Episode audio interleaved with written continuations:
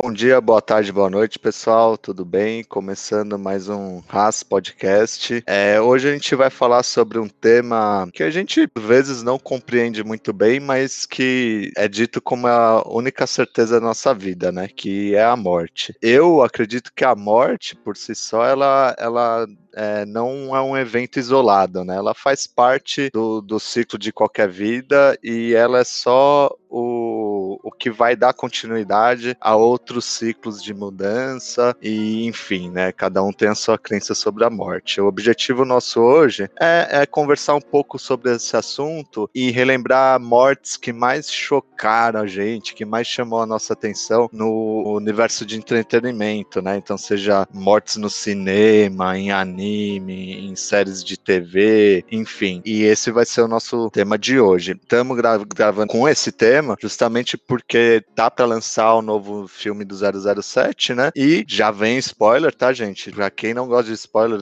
para de ouvir agora. É, o Daniel Craig vai ser o último filme dele, porque justamente o, o, o James Bond, interpretado por ele, vai, vai morrer. E a gente pegou esse gancho aqui para falar desse assunto hoje. Eu sou o Komal e vou pedir para os meus grandes amigos se apresentarem também. Muito bem, eu sou, eu sou o Paulo Santos, do podcast Embaixo da Escada. E a gente gente acha que o Daniel Craig vai morrer, né? Não tem nada confirmado porque o filme não saiu ainda, mas a gente acha que ele vai ser o último filme dele como ator e como personagem dessa saga. Incrível. Eu sou o Saito e eu acho que ele não vai morrer, mas eu vou gerar uma teoria aqui também. Eu sou o DS e as mortes que mais me impactam são mortes de animais. Boa noite, pessoal, tudo bem? Aqui o Máximo tá falando. É, estou muito feliz de estar com vocês para discutir e para comentar algumas das mortes mais importantes da história da cultura pop em geral. E vamos que vamos, pessoal. Muito, muito pena de não ver mais o Daniel Craig, mas assim é a vida, feita de ciclos. Where am I?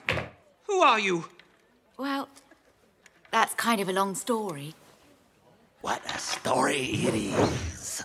A tragic tale of romance, passion, and a murder most foul. This is gonna be good. Oh! Hit it, boys. Pessoal, eu queria puxar aqui a discussão sobre as grandes mortes de personagens da ficção. É, e aí eu queria puxar aqui a discussão sobre, sobre quadrinhos especificamente, tá? Tanto sobre filme de quadrinho quanto EGBs em, em si. É, eu, eu, não sei se vocês têm essa mesma sensação, mas muitas mortes de quadrinhos já são meio que relevantes, né? Porque a gente sabe que, por exemplo, quando o Super-Homem morre, com certeza ele vai voltar, sabe? Tipo, já morreu e já voltou umas duas, três vezes. É, quando o Homem-Aranha morre, aí vai dar um jeito de ressuscitar ele. Então muitos personagens já morreram e já voltaram. As mortes mortes quadrinhos acabam sendo irrelevantes. Mas a gente tem alguma. Eu tenho aqui alguns, algumas mortes em quadrinhos que foram muito impactantes, assim, que eu acho que conseguiram fugir dessa, desse estigma, né? De mortes de quadrinhos. Eu queria citar primeiro aqui a, de, a do V de Vingança, que é um, uma graphic novel aí do, do Alan Moore, uma grande graphic novel, né? Um, uma, uma puta história aí que fala sobre anarquia, fala sobre é, o fascismo, né? E tudo mais. Essa história é uma grande alegoria, assim, né? Se você for ver pra época da, da Segunda Guerra, né? Do Holocausto dos campos de concentração. E, e aí ele cria um futuro ali meio, meio que alternativo se, se o fascismo tivesse ganhado e tudo mais. Então, é. E, e aí, eu não vou dar tanto spoiler sobre a história em si, né? Mas do final da história, que o personagem principal morre. Mas é. O, o conteúdo da história eu poderia falar muito mais aqui, mas tem. É, é uma história que vale muito a pena ler, né? Tem muita, muito, muita característica bacana sobre essa história pra, que vale a pena tanto pra ler quanto pra assistir. É um, um filme também muito bom. E, e, a morte dele é muito marcante no final, né? Acho que é, que é muito bacana o jeito e a, a, a, mensagem que ela traz. É uma morte que traz grande peso pra história e que é muito relevante. E marcou muito, me marcou muito, pelo menos. O que, que vocês acham? Já assistiram o filme? Leram o quadrinho? Cara, eu assisti o filme, eu não me lembro muito bem da, da história, mas o final é com, com aquelas explosões, não é? É isso? É, o final é com as explosões que ele, ele consegue sincronizar é, as explosões, ele explode o Big Bang, o Big Bang lá em Londres, no final, e ele sincroniza as explosões com alguns fogos de artifício, com a música, né? Tem toda a trilha sonora do filme e tudo. E,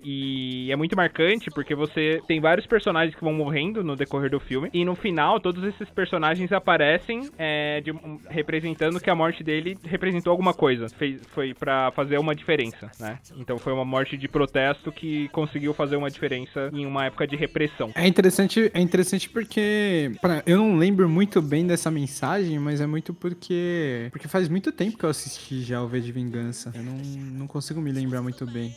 Assim, eu sei que foi um filme bastante, bastante interessante na época que eu assisti, mas eu não consigo. A minha memória é muito ruim, como vocês já sabem, né? É, mas essa mensagem não é muito marcante no filme, né? Se você for pegar a graphic novel, ela é muito mais marcante, assim, o, o motivo da morte dele. No filme, ele, ele mostra mais como ele morreu, que ele morreu no trem, a menina que ele, que ele ajudou a transformar, né, e tudo mais, ela, ela que, que coloca ele no trem, né, pra morrer, mas ele morre depois de uma luta e tudo. No filme não é tão marcante mesmo, o quadrinho é muito mais marcante porque ele traz muito mais essa alegoria, de- porque você consegue ver muito mais é, isso em, uma, em um ambiente real, sabe? Entendi, pode ter sido por isso então, porque pra mim não era tão marcante. Porque eu, não, eu não, não li os quadrinhos, eu só vi o filme. É, e um background aqui também sobre, sobre a história. O Alan Moore, quando ele escreveu essa história, ele tava numa. em- é, vivendo lá em, na- em Londres, né? E existiam muitos boatos, assim, muitas, muitos movimentos querendo, é, querendo criar campos de concentração para homossexuais e pessoas com AIDS. Tinha muita, pessoa, tinha muita repressão, muita ignorância nesse sentido em Londres na época, né? E muitos movimentos fortes nesse sentido. E ele escreveu esse, esse quadrinho. um- ele é uma época que ele estava saindo de Londres com a, com a filha dele, se eu não me engano. E ele escreveu esse quadrinho justamente com esse sentimento de que. É, com um sentimento de repressão, com um sentimento de, de olhar movimentos muito ruins que estavam acontecendo na época, sabe? E, e ele traz muito isso na, na história também, sabe? É muito forte. É muito, e muito legal, assim. Cara, essa parte é essa parte do contexto é sempre bastante interessante, cara, porque é o que geralmente me faz ter mais vontade de, de ler ou assistir alguma coisa de novo, assim, entender um pouco do contexto no qual aquela história ela foi escrita, porque isso ajuda a entender o porquê que as coisas estavam acontecendo daquela forma, né? Por isso que valeu, Paulão. Vale muito a pena. É, V de Vingança é uma grande indicação. Eu acho que, assim, por mais que, que as outras, por exemplo, o Super-Homem, Batman, eles revivem, né? É é uma morte que não põe um fim no ciclo do personagem, mas elas impactam bastante na história também, né? É até surpreendente, né? É quando, quando lança o quadrinho e você vê que um personagem tão grande acaba morrendo também, né? Então tem bastante significância também pra história, né? Vocês já ouviram. Tem um documentário que fala um pouco sobre as eras da DC Comics, que fala sobre a Era de Ouro, a Era de Prata e a Era de Bronze, né? Que são as três grandes eras lá de quadrinhos. A Era de Ouro foi bem, bem no começo, quando tinha o Action Comics, quando eles introduziram o Superman na, nos quadrinhos, né? O Batman com a Detective Comics e tudo mais, quando eles mais vendiam quadrinhos. É, teve uma grande fase de censura também, que eles tiveram que se adaptar, foi quando surgiu a Vertigo, por exemplo, né? E isso conta bastante nesse. Eu vou ver o nome do documentário e coloco na descrição depois pro pessoal. E lá eles contam sobre justamente a. Igual você falou, a morte do Superman, por exemplo, né? O Superman foi um dos. Era um dos principais personagens, né? Da, da DC Comics. E sempre, sempre eles tinham reunião de pauta, né? Com os roteiristas e tudo mais. E sempre tinha um cara que fazia uma piadinha, que era. Eles falavam, ah, o que, que a gente vai fazer agora na história do Superman, né? E ele sempre falava, ah, vamos matar ele tal. E todo mundo dava uma risadinha e tudo. E aí teve uma vez que ele fez essa piadinha e ninguém riu, tá ligado? E todo mundo olhou pra ele assim e falou: Caramba, vamos fazer isso. E foi quando surgiu o quadrinho da morte do Superman. Nesse quadrinho foi bem relevante, igual você falou, né? Teve uma relevância muito grande na época, porque todo mundo acompanhava, as vendas sempre é, naquela, né? De cair e voltar e tudo mais. E quando rolou a morte, a morte do Superman, foi um dos sucessos de venda, assim, deles, da, do, do selo, da, da linha do Superman. E foi muito bacana porque isso deu, deu origem a três linhas de, de quadrinhos que continuaram. Três personagens substituíram ele na época. Tinha o Superboy, que substituiu ele na época. Tinha um Superman que era meio que um android, assim. Aí tinha aquele Superman bizarro, né? Que, que é da linha bizarra lá do, do- da DC Comics. Então foi um marco realmente na história dos quadrinhos. Só que assim, eu não acho que e- e- esse foi o marco e depois eles conseguiram voltar a ressuscitar o Superman, igual sempre acontece. Só que na, no, no, no cinema, por exemplo, cara, eu acho que eles aproveitaram esse marco de uma maneira muito pobre. Porque eles não mantiveram o personagem morto, tá? Então, por exemplo, se a gente pega nos Vingadores,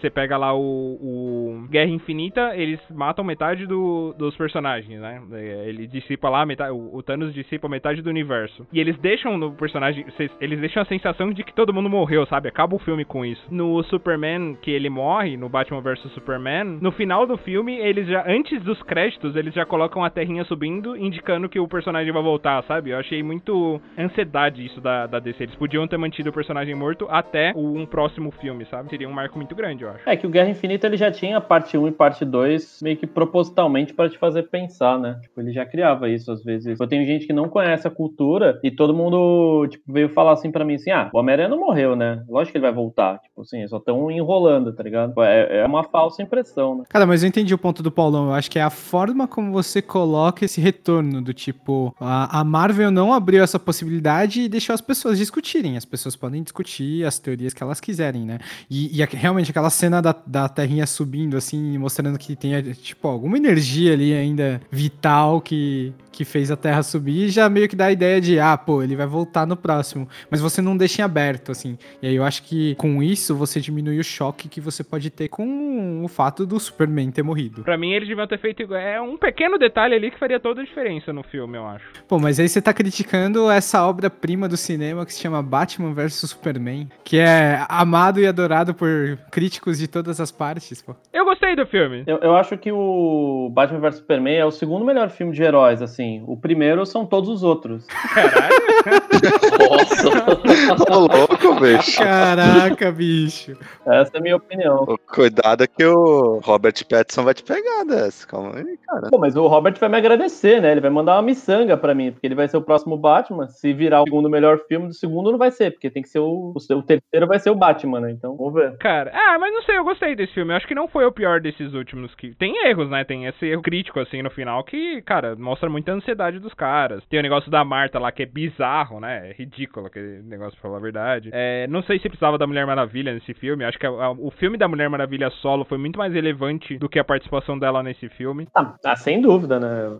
Mas não sei, não foi tão impactante não. Mas pegando o gancho aqui que eu já tava falando de, de Guerra Infinita e Endgame, cara, no Endgame a gente teve uma mo- mortes assim que foram muito relevantes, né? Que aí foram as, depois que eles que voltou a metade da galera lá e a gente foi ver quem morreu mesmo, teve bastante né, perdas ali gigantescas, né? É, que o Homem de Ferro, Robert Downey Jr., que não tinham mais como pagar o cachê dele pros próximos filmes, né? Ou ele não queria mais fazer, não sei. Mas, enfim, ele não será mais o Homem de Ferro. E a morte dele foi uma das mais, cara, fechou o ciclo de 10 anos ali, com ele falando eu sou Homem de Ferro, sabe? E estalando o dedo. Muito foda, assim. é. Eu arre- arrepiei no filme, chorei o filme, o final do filme inteiro, praticamente. Tô rele relevando aqui, revelando. Você chorou no. Chorou quando o Logan morreu também? Logan não, Logan não. Foi uma morte boa também, né? A, a morte dele, assim. Achei boa. É, cara, o filme inteiro, assim, do Logan eu achei muito bom. Eu acho que foge muito, assim, desses, do estereótipo do filme de herói, né? De ação, o cara bombado, sem camisa e tal. Mas, e, e foi uma história muito boa de road trip, sabe? Tipo, só aquelas, aquelas cenas da fazenda, que eles estavam na fazenda, tudo aquilo já dava um filme sozinho, sabe? Você tem o clone lá. Cara, Logan é o melhor filme de super-herói que já foi feito. Porque é o filme da decadência ali, cara. Quando você vê aquela cena que ele tá tomando um pau. É do clone dele, não é? É o clone, é o clone. Cara, que ele tá tomando um pau ali do clone dele, assim, e você fica, caralho, mas ele não é o Wolverine, bicho. Ele, não- ele tinha que ficar inteirão e tal. E você vê que já é um filme meio que a despedida, assim, é, é meio a decadência. Cara, é muito bom, Logan. E não é só a despedida dele, né? A despedida do Charles Xavier também, que, cara, a história, assim, tá- do Charles também é muito boa, né? A morte dele tudo. É verdade. Agora, sobre o Endgame, eu sei que eu sou meio do contra, mas eu não fui tão impactado pelo Endgame tanto quanto outras pessoas. E simplesmente pelo fato de que, por mais que eu tenha acompanhado todos os. Foram 10 anos de filmes? 10, 11 anos. Por aí, né? Então, por mais que eu tenha acompanhado os 10 filmes, eu não acompanhei tão de perto. E aí eu tenho uma. Uma. Assim, a- não foi tão impactante pra mim o final do Endgame, sabia? Mesmo com todas as mortes que aconteceram, eu não tinha tanto apego aos personagens. E pra mim não foi tão impactante. E aí por isso que eu acho que o maior problema do Endgame é a maior glória do filme também. Que é o fato de você ter construído uma história durante 10 anos, né? Assim, é um, o maior, o maior trunfo daquele filme, porque você construiu uma puta história em 10 anos.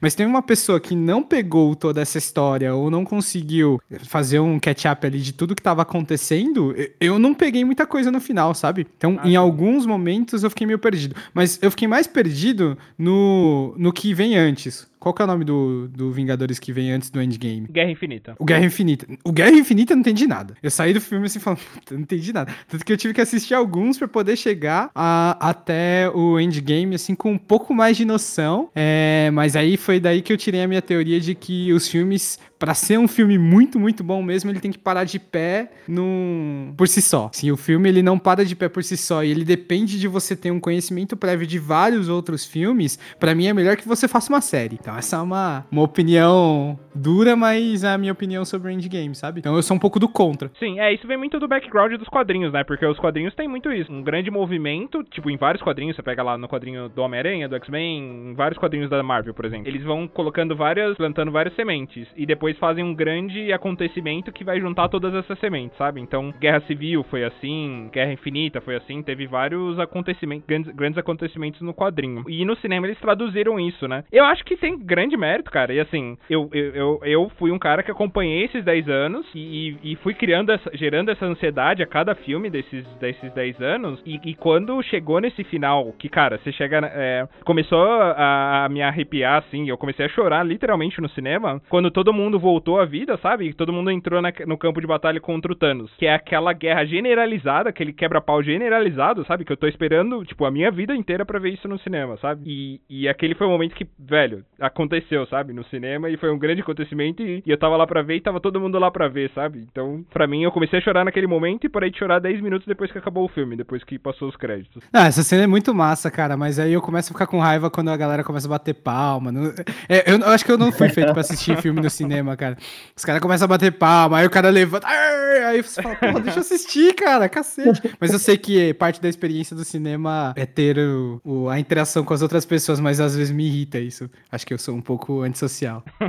É nada. Posso pegar o gancho do Paulão? É, saindo um pouco de filme de herói, de, eu lembrei de uma agora que eu não, eu não me emociono muito, né? Vocês me conhecem, mas é filme tipo, quando tem animal, cachorro, acho que a gente vai abrir um pouco isso. É, é, eu, eu, sinto bastante, mas teve um especificamente que foi uma morte, é, até homenagem ao máximo aí, da Vida é Bela, né? Do, do, do Guido, né? Se não me engano, o, o, personagem do Roberto Bellini, né? Que é um filme, para quem não assistiu, A Vida é Bela é uma experiência de vida, assim. É um filme que conta a história de um, de um pai judeu, né? Que ele é preso num campo de concentração e leva um filho né, junto com ele. E assim, mostra a história desse pai se desdobrando, é, e ele fala pro filho dele que aquilo é um jogo. Ele fala: ah, aqui a gente tá num jogo, é, os soldados eles vigiam a gente, eles contam pontos, cada coisa que a gente fizer vai ganhar ponto. Então mostra todo esse amor, né, paterno que ele tem pro filho não sentir aquele clima horrível. E, e o filme vai se desdobrando assim, né? Começa mostrando ele conhecendo a esposa dele, que era o grande amor da vida dele, enfim, ele conquistando ela, eles constituindo uma família até que, ele, que eles são capturados, né, pelo, pelo exército nazista e ele, ele vai parar com o filhinho, o Josué, né, o nome do filhinho dele, num campo de concentração e lá pro fim do filme ele acaba sendo executado, assim, é uma cena, assim, muito, muito triste, assim, porque você torce, você torce demais para ele, assim, porque você compra muito a causa dele, né, uma causa, assim, é um pai escondendo um, uma coisa, né, uma barbárie do filho com todo o amor do mundo e, e, ele acaba sendo morto, assim. É um filme que ele te diverte muito porque ele chega a ser engraçado, tudo que, que ele tudo que ele faz pelo filho, as aventuras que ele passa no campo de concentração, mas o fim é muito triste, assim, é, é de doer o coração. É, foi, foi uma que me marcou, assim, que, que faz chorar, assim, faz você refletir e ver, e, é, e baseado em fatos reais, é muito bom. São duas grandes mortes nesse filme, né? Não só a do pai, mas o da mãe dele no começo também, quando ela, é,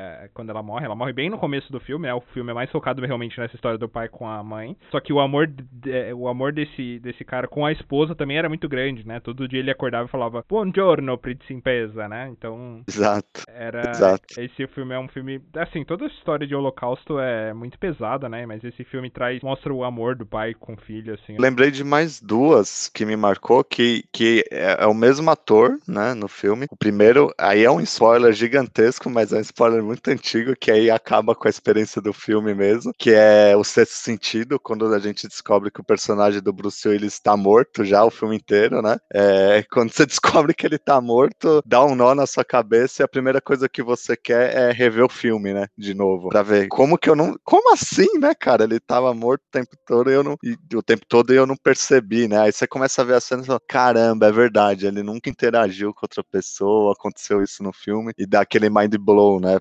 É verdade, né? E, e é um clássico, né, do cinema, nesse sentido. E outra com o mesmo ator, eu esqueci o nome dele, é, hoje já deve ser um homem, né? Mas ele era uma criança, que ele interpreta, um, a gente chama inteligência artificial o filme, né? Nossa, muito bom esse filme, cara. Muito bom, é muito bom. E ele, ele é uma máquina que ele é comprado por uma família e ele, apesar de ser uma máquina, ele cria um sentimento pela mãe dele, né? Que não é, é, não é mãe dele, mas é como. E ele tem um pedido, né?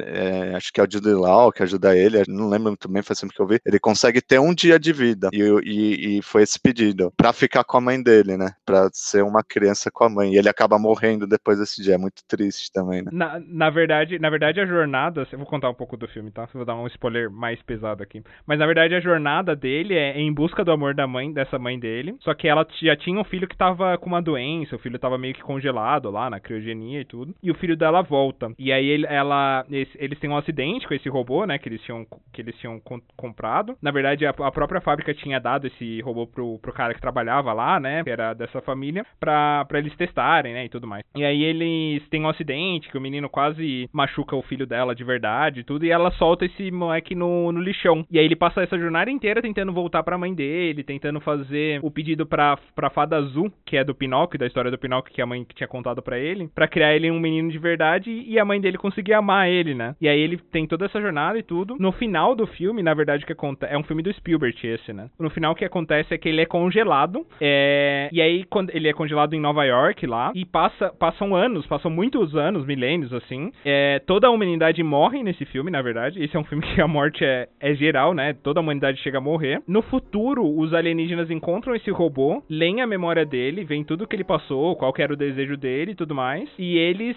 é, criam uma realidade onde ele, ele passa por esse um dia com a mãe dele. Então é, ele, na verdade, está passando tudo por uma simulação que os alienígenas criaram na cabeça dele. Só que a mãe dele já tinha morrido há muito tempo e tudo. Verdade, verdade. Cara, e, mas é, é muito assim, só de você ver que ele conseguiu esse um dia com a, com a mãe dele, ele passa esse dia de amor com a mãe dele, é muito bom, assim, sabe? É, é muito bem bacana esse filme mesmo. Cara, esse, esse do robô querendo ser uma, um ser humano me lembra daquele outro filme do Robin Williams, que ele não tá na minha lista aqui. O Homem Bicentenário, que é o filme que ele é um Ele é o robô da família, e aí ele começa a criar um vínculo. E eu só lembro que no final do filme ele vira um humano pra, pra poder morrer. Então, eu posso estar contando alguma besteira aqui, mas é mais ou menos o que eu lembro. Ele passa o filme inteiro fazendo upgrades, fazendo melhorias no corpo dele. E aí o, o, e ele sempre tá tentando ter essa autorização, tipo, esse laudo de que ele é um ser humano. E o, o governo dá esse, essa aprovação de que ele é um ser humano quando ele mostra que ele na verdade vai morrer e que mostra que ele no de fato é um ser humano, né? É muito bom esse filme também. É bem bom. É, então vocês estavam falando do, do robô que queria ser humano.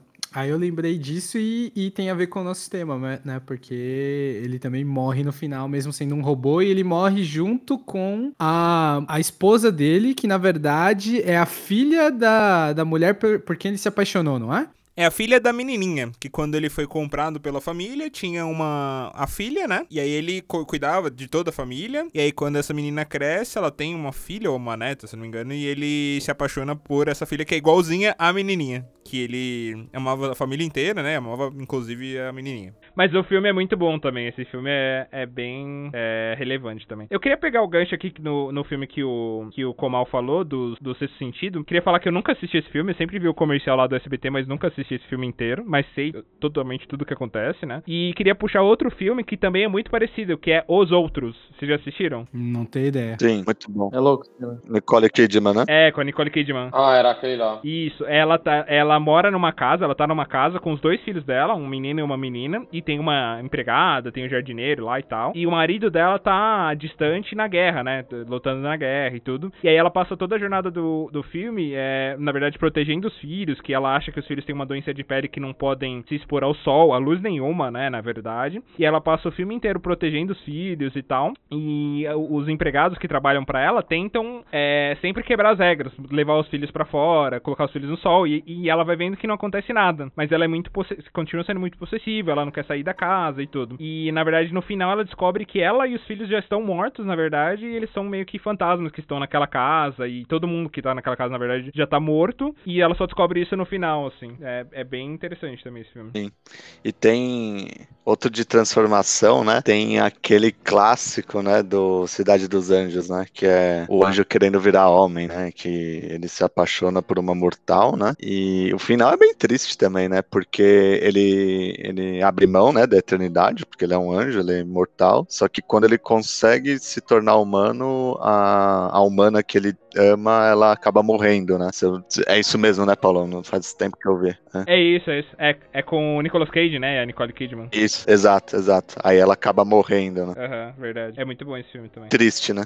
Triste, triste demais. Dos anos 90, queria só adicionar dois ou três filmes que marcaram na minha infância, fora do Brasil, na Itália, pessoal. Mas acho que vocês assistiram também esses filmes. Primeiro filme uh, chama O Milho Verde. Vocês assistiram, por acaso? Não, O Milho Verde não. The Green Mile. Cara, nome, Green Mile. É um filme muito, muito bom, com Tom Hanks. Ele é um carcer... carcerário. Chama A Espera de um Milagre aqui no Brasil. A Espera de um Milagre. É, é e o, o cara foi preso, uma pessoa afrodescendente foi presa por erro, por engano, por ter matado uma, uma, uma criança. Eu tô falando de, dos anos 50. O cara foi preso e nunca encontraram o culpado, e mesmo assim, mesmo o cara, na verdade, o Tom Hanks tentando libertar ele, o cara se recusou e, afinal de contas, ele basicamente, vamos falar assim, que foi tipo um espécie de, de milagre, enfim, uh, mas, afinal de contas, ele decidiu morrer. O pessoal que, o, o cara que ficou preso, né, o, o ator chamado Michael Clark Duncan, que não tá mais entre a gente, ele também, infelizmente, também faleceu na vida real, além, do, além da, da ficção, mas foi uma morte muito, muito tocante para mim nesse filme. Um filme que foi preso de uma, de uma um famoso, um famoso novela do Stephen King, tá? Mas quem que não assistiu esse filme, eu,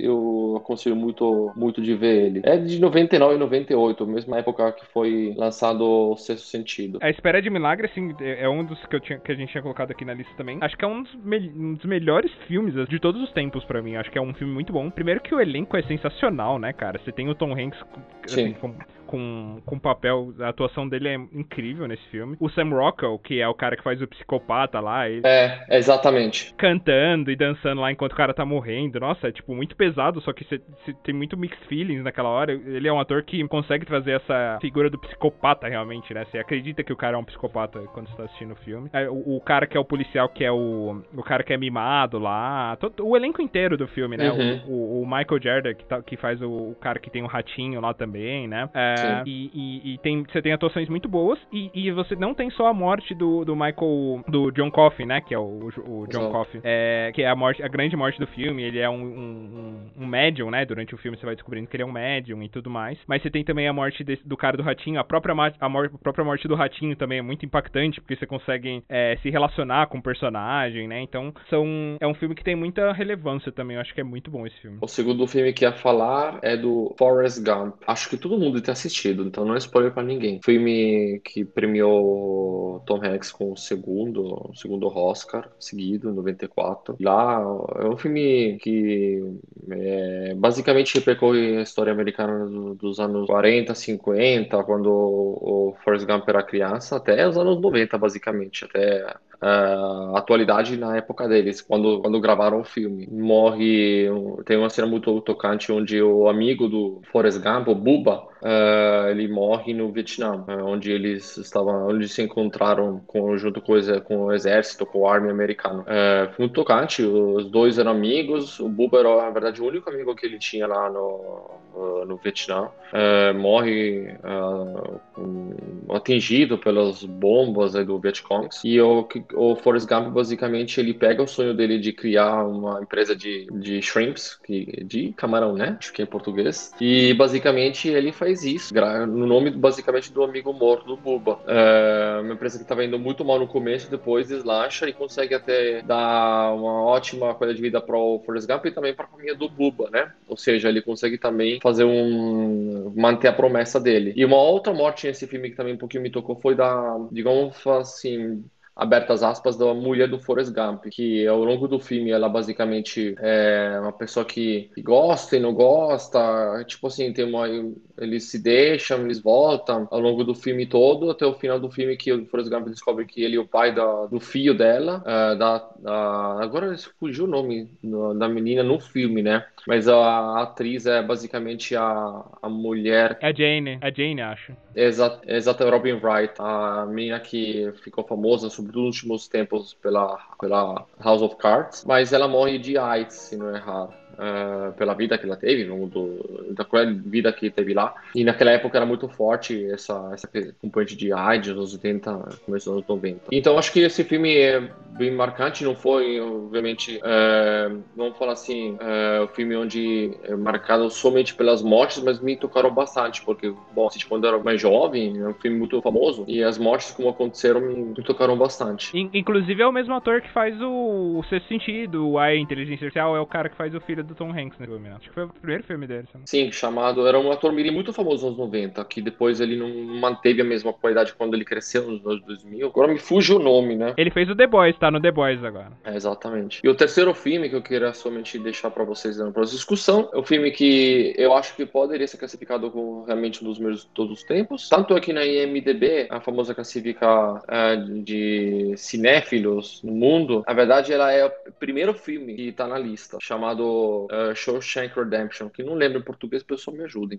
Uh, é basicamente o filme onde tem o Tim Robbins e o Morgan Freeman, que são carcerados, se encontram com, no mesmo cárcere, na mesma prisão. Uh, não é obviamente um filme onde um filme muito muito soft, bastante bastante é, bastante bastante violência. É um sonho de liberdade o nome do filme. É o sonho de liberdade em português. Exatamente, isso aqui. Em, em italiano é Liari da Libertà, as asas da liberdade. Mas é quase mais ou menos como português brasileiro, né? O que me deixa, obviamente o filme é sensacional, um, narra a história desse de, do Tim Robbins que foi injustamente imprisionado nessa prisão nos anos 40 nos Estados Unidos, no Nordeste. Ele encontra lá o Morgan Freeman e vira amigos basicamente para sempre, né?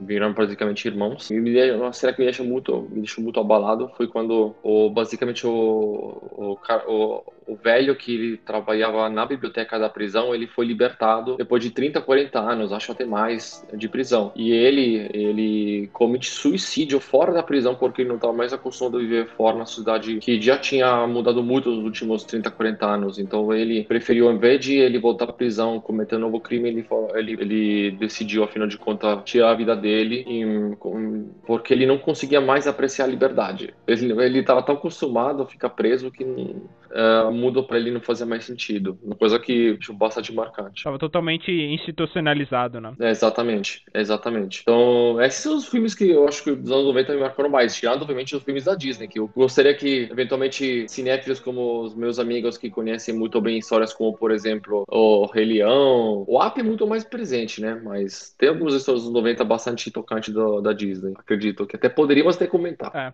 Esse, esse que você comentou, acho que são é, exemplos muito bons também, Márcio. É, pegar aqui o Um Sonho de Liberdade, acho que realmente um dos melhores filmes. Do lado de, de é, A Espera de um Milagre, né? Que também são dois grandes filmes aí. Forrest Gump é um filme que eu acho que foi um dos filmes que eu mais assisti na minha vida também. Eu acho que é muito legal também, não só é, a jornada dele, mas como ele vai impactando totalmente a cultura pop, né? Que é o cara que investe na Apple. Ele é um, um o, Forrest, o próprio Forrest Gump, né? Ele criou o símbolo do Smile. É, então, se a gente tem os emojis hoje é por causa do Forrest Gump, de acordo com o filme, lógico. É, então, ele, ele, ele, ele, vai ele vai criando uma narrativa que ele vai associando com, com as nossas referências. Ele, ele encontra o John Kennedy, por exemplo, também, né? Eles fazem aquela cena lá também que ele, que ele cai no banheiro e tal, e o John Kennedy aperta a mão dele. Então, acho que é um filme muito legal mesmo, dos anos 90. Tom Hanks é incrível, né? Vai entrar aí no, na minha lista de atores quando a gente vai falar de atores favoritos. E, e quem não chorou com a morte do, do pai do, do Simba, né? O Mufasa, né? Puta merda. É, cara, é, acho que o Rei Leão foi um dos filmes que eu mais vi, assim, quando criança. O, a fita ficava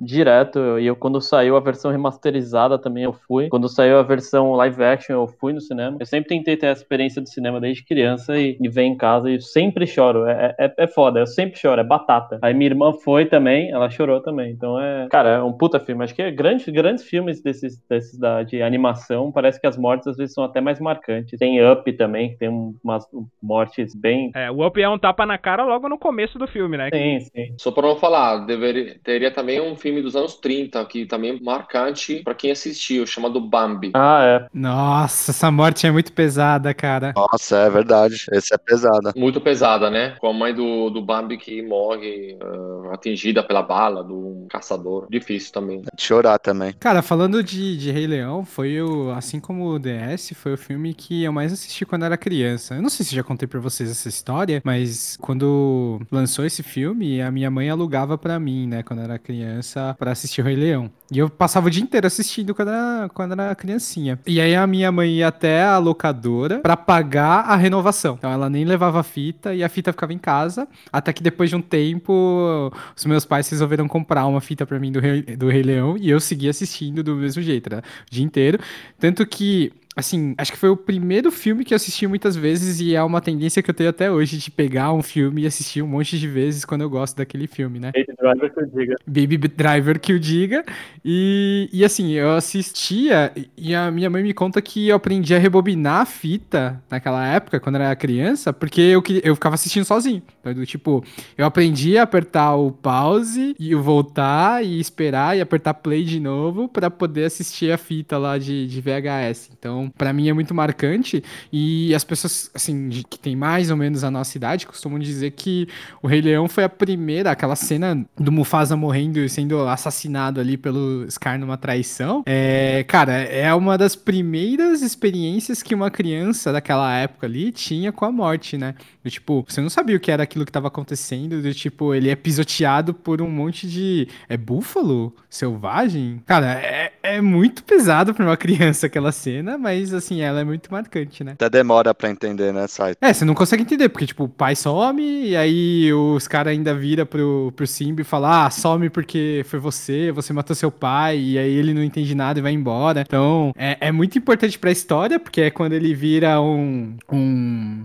Como, como se diz, assim, ele, ele vai viver a vida separado lá da, da matilha, Renegado. como um renegado e encontra o Timão e Pumba, né? É, é por causa disso que ele vai, vai, vai viver uma vida totalmente diferente, né? Onde era pra ele ser o próximo rei e ele vai viver como um renegado. Muito doido, cara. O filme, o, o filme que eu rebobinava, que eu aprendi também a fazer a mesma coisa, rebobinar o filme, assistir de novo, era Toy Story. Toy Story e Toy Story 2, cara. Foi um dos filmes que eu mais assisti, assim, também. O, o, o, o Up, né? Tem a- acho que a morte que vocês estão falando é da senhora Frederiksen, né? Mas eu lembrei de, de, um, de uma animação também que é muito boa, né? Acho que é da Pixar também, que é o Divertidamente, que é uma morte, mas é mais um sacrifício, né? Eu não sei se vocês lembram do Bing Bong, era o amigo ah, imaginário, né? Da, da menininha, né? Esqueci o nome dela. Não era o elefantinho rosa? Sim, sim. Ele mesmo. E ele percebe ali que ele tem que abrir mão da vida dele pra, pra alegria poder subir, né, com foguetinho, né? E, e eu acho, eu, eu já vi adulto, né, o filme, né, já era adulto, mas acho que pra criança vendo, acho que é a mesma sensação de, de na hora não perceber, né, que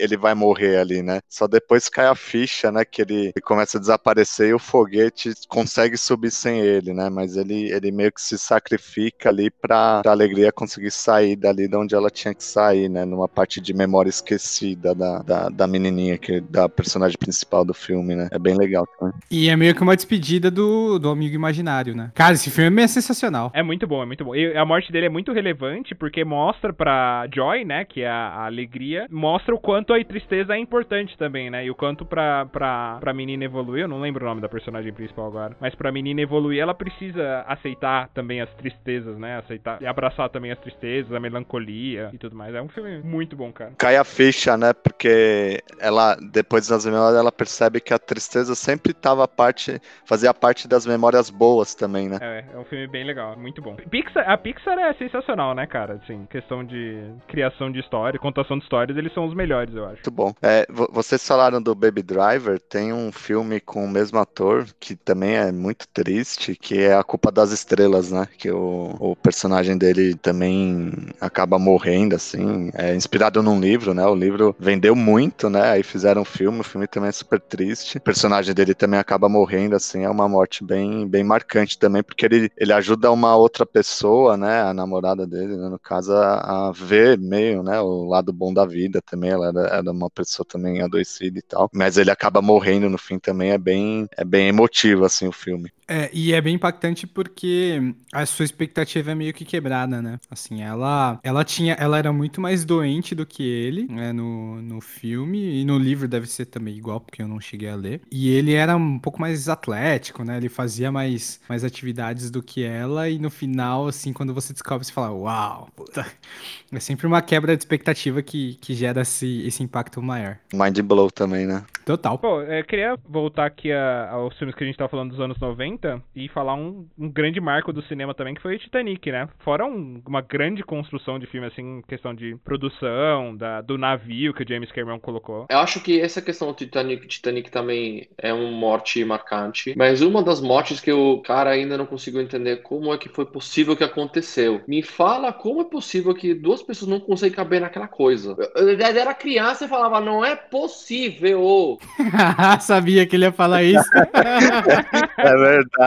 Cara, tipo assim, ele que tinha, queria se sacrificar mesmo, mas de graça. Assim, foi uma morte ah, horrível, mas de graça pra mim. Não, mas eles, eles tentaram. O Leonardo DiCaprio tentou. Podia ter feito uma força ali, né? Pô, exato. Sei lá, Kaká faz alguma coisa, mas o coitado do, do, do DiCaprio morrer assim, meu, que crueldade essa, essa Kate Winslet na época, eu achei sempre. Mas eles tentaram ficar os dois juntos em cima e o quadro virou, né? Então, mas eles tentaram uma vez, duas vezes, não- assim, óbvio que tem o Director's Cut, ele, ele corta, depois em pós-produção, não sei, mas eu achava que um pouco, sabe, que é a questão de, de força de vontade, né, quem sabe, né? Os dois estavam juntos, os Estados Unidos, Cara, mas você já ficou na água do Ártico mergulhado até o peito ali, bicho? Não tem muito jeito não, cara. Ele já tava metade morto ali, cara. Concordo, mas quando você tá, quando você tá com vontade de viver, você, você acha energias onde você não, não, não acha que existe, né? Caramba, isso chama sobrevivência. É isso que eu tava pensando, sei lá. Nem ele nem ela achavam, esperavam. Acho que, assim, é, o raciocínio deve diminuir muito. Vou dar uma justificativa aqui que eu acho que faz sentido, tá? Mas o raciocínio diminui muito enquanto você tá num, num momento extremo ali, né? O cara tá quase congelado e tal. Deve diminuir muito o raciocínio. E pra ele, ele não esperava que fosse morrer por estar mergulhado na água. Ele, ele achava que ia morrer porque o navio já tinha caído, né? Sei lá. Mas não achava que a diferença fosse ele estar no bar em cima do quadro ou não. Então acho que esse foi o fator, né? Ele se sacrificou por ela, né? Sim, sim. É, é a grande história de amor, né? É. Que é uma, cara, é incrível. E os dois atores são incríveis, né? Tanto o DiCaprio quanto a Kate Winslet são dois fofos, né? Sim, muito bom. Titanic até hoje é uma referência, né, cara? Cara, mas essa, mas essa polêmica do espaço na. Eles estavam meio que numa, numa porta, né? Era uma porta ou era um quadro? Eu acho que era um quadro. Não, não, não. é- Acho que era uma porta de madeira maciça. Então, então, cara, mas uma porta, assim, do tipo, por mais que ela seja grande e caibam duas pessoas, não dá pra saber como que ela se comporta quando tá boiando, sabe? Do tipo, as pessoas só pegam aquela imagenzinha de cima assim e falam, ah, cabem duas pessoas aqui.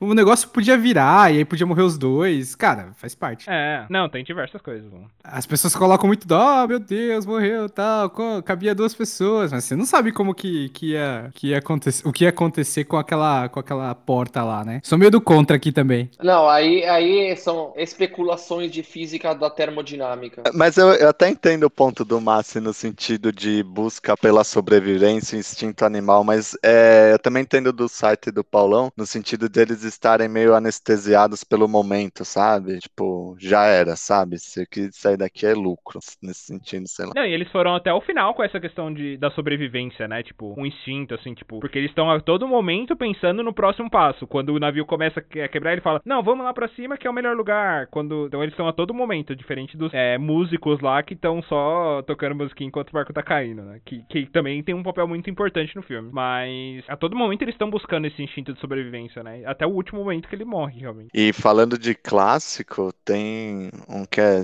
super clássico, aí vários, né? Acho que de máfia, né? O, o Tony Montana, né? Do Al Pacino, acho que é uma morte marcante. Nossa, O, o jeito que ele morre, né? meu Deus. Aquela interpretação fenomenal do Al Pacino, né? Aquele, aquela coisa na hipérbole mesmo, né? Como aquele personagem merecia. E o Poderoso Chefão também, né? Acho que são duas mortes que ficaram cinema também, né? É, do Tony Montana, eh, acho que duas grandes frases que eu lembro aí do filme. Uma, não sei se eu posso falar no podcast aqui, mas eu vou falar depois eu corto. Que é.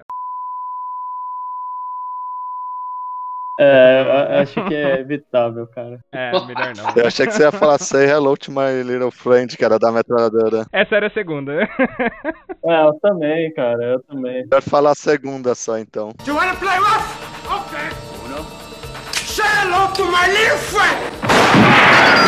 O filme muito, muito marcante mesmo. E Poderoso Chefão tem muitas mortes, né, cara? Tem a morte do irmão do Michael, nem lembro o nome do, do primeiro irmão dele lá, mas no primeiro filme. Que ele mata, né? Não, não, que a. que a. a gangue concorrente mata, né? Ah, sim, no pedágio, né? No pedágio, é, com a emboscada. Sim. É o Sony. É o Sony. Ele mata o Fredo, na verdade. Tem a morte do próprio padrinho, né? No primeiro filme também. Acho que tem muitas mortes marcantes também aí. Do Dom Vito, né? Também, né? Dom Vito, Dom Vito. É, o padrinho. Godfather. Godfather. Cara, muito bom esse filme. Assim, pra mim, marcante em diversos sentidos, assim, também. Eu não, eu não sei, o terceiro, eu ainda, eu acho fraco mesmo. Todo mundo fala que ele é mais fraco que os outros, eu realmente acho, mas não é tão fraco, não é irrelevante, eu acho. Concordo. Óbvio, se você colocar numa classifica, acho que é o segundo maior, o primeiro logo perto, mas o terceiro não é tão, tão baixo assim, eu concordo com você. Mas óbvio, eu acho. Acho que eu acho que eu não, não, não achou, no sentido de, de ajudou muito, o fato que foi feito 20 anos depois. Aí as pessoas ainda têm aquela memória mítica aí. Tem dois filmes que eu queria citar, que eu acho que são muito bons aqui também, com Denzel Washington, já que a gente tá falando de filme de gangster. Um deles é O Gangster, que é de 2007 ali o filme. Cara, é um, vocês já, já viram esse filme? Não lembro, Paulão. Também não. Acho que não. Esse é, ele é um, o próprio Denzel Washington é um gangster que faz a ascensão, né, nas ruas, assim, ele vai de um cara que vende as drogas e tal pra, pra o grande chefe da, da máfia lá no, em Nova York, na época. E aí ele se torna um dos grandes nomes da máfia e tudo, cresce muito e acaba morrendo no final. É uma morte bem. Pro filme é uma morte bem marcante, assim, também. Muito bem feita, muito bem construída no filme. E acho que o outro grande filme dele aí da carreira que marca muito o Denzel Washington é o Dia de Treinamento, né? Esse filme é bom pra caramba mesmo. Nossa, bom demais, cara. Você vai descobrindo quão corrupto ele é e o quanto ele vai sendo consumido pela própria corrupção dele, né? Então, filme muito bom, hein? Falando de filmes meio de gangster, uh, vocês viram um filme chamado Collateral do Tom, do Tom Cruise? Pô, Tom Cruise? Muito louco esse filme, cara. É bom, é bom. Louco, né? Louco. É com o Jamie Foxx, né? Tava com Jamie Foxx, exato. E o, e o Tom Cruise. Impressionante. A morte dele também, né? No final. Sim, é, eles ficam mó cota. Também o filme tenso. Nossa. Sim, o filme é tenso o tempo inteiro, cara. Você sabe, a qualquer momento parece que ele vai matar o coitado do, do Jamie Foxx. Mas é, mas é muito bom. A história é, é muito louco. Foi um filme que eu fiz zero expectativa, assim. Eu vi no cinema esse filme e eu achei super legal. E a morte é realmente é. Tipo, você até espera em algum momento que vai, vai ficar todo mundo de boa, vai cada um pra um canto, mas enfim. E- exato, e você espera que morreria o Jamie Foxx, e na verdade não é assim que acontece. É, e falando aí do maior gangster de, to de todos, né? Que é o Walter White no grande Breaking Bad. Acho que a morte dele é muito icônica, é uma das mortes mais icônicas, assim. E, e nesse eu queria citar duas mortes, na verdade. Tem a morte dele no final, dando spoiler aqui, tá? Spoiler, alerta spoiler. Mas e tem também uma a cena que eles replicam uma cena do Poderoso Chefão. Não sei se vocês lembram. Acho que era a terceira temporada, segunda, não lembro exatamente. Mas que ele tá olhando no relógio e no tempo que ele tá olhando no relógio, tomando um café lá de manhã, da manhã e tal, estão acontecendo várias mortes simultâneas, matando todos os todas as gangues concorrentes dentro da prisão, fora da prisão e tudo, que é uma referência ao Poderoso Chefão também, que, que o, o Michael faz isso também, né? Ele mata todas as, as- os chefes das gangues concorrentes simultaneamente, ao mesmo tempo para que não haja conflitos mais. Então é um- a mesma coisa que acontece aí em Poderoso Chefão, no, no Breaking Bad. Uma cena bem icônica.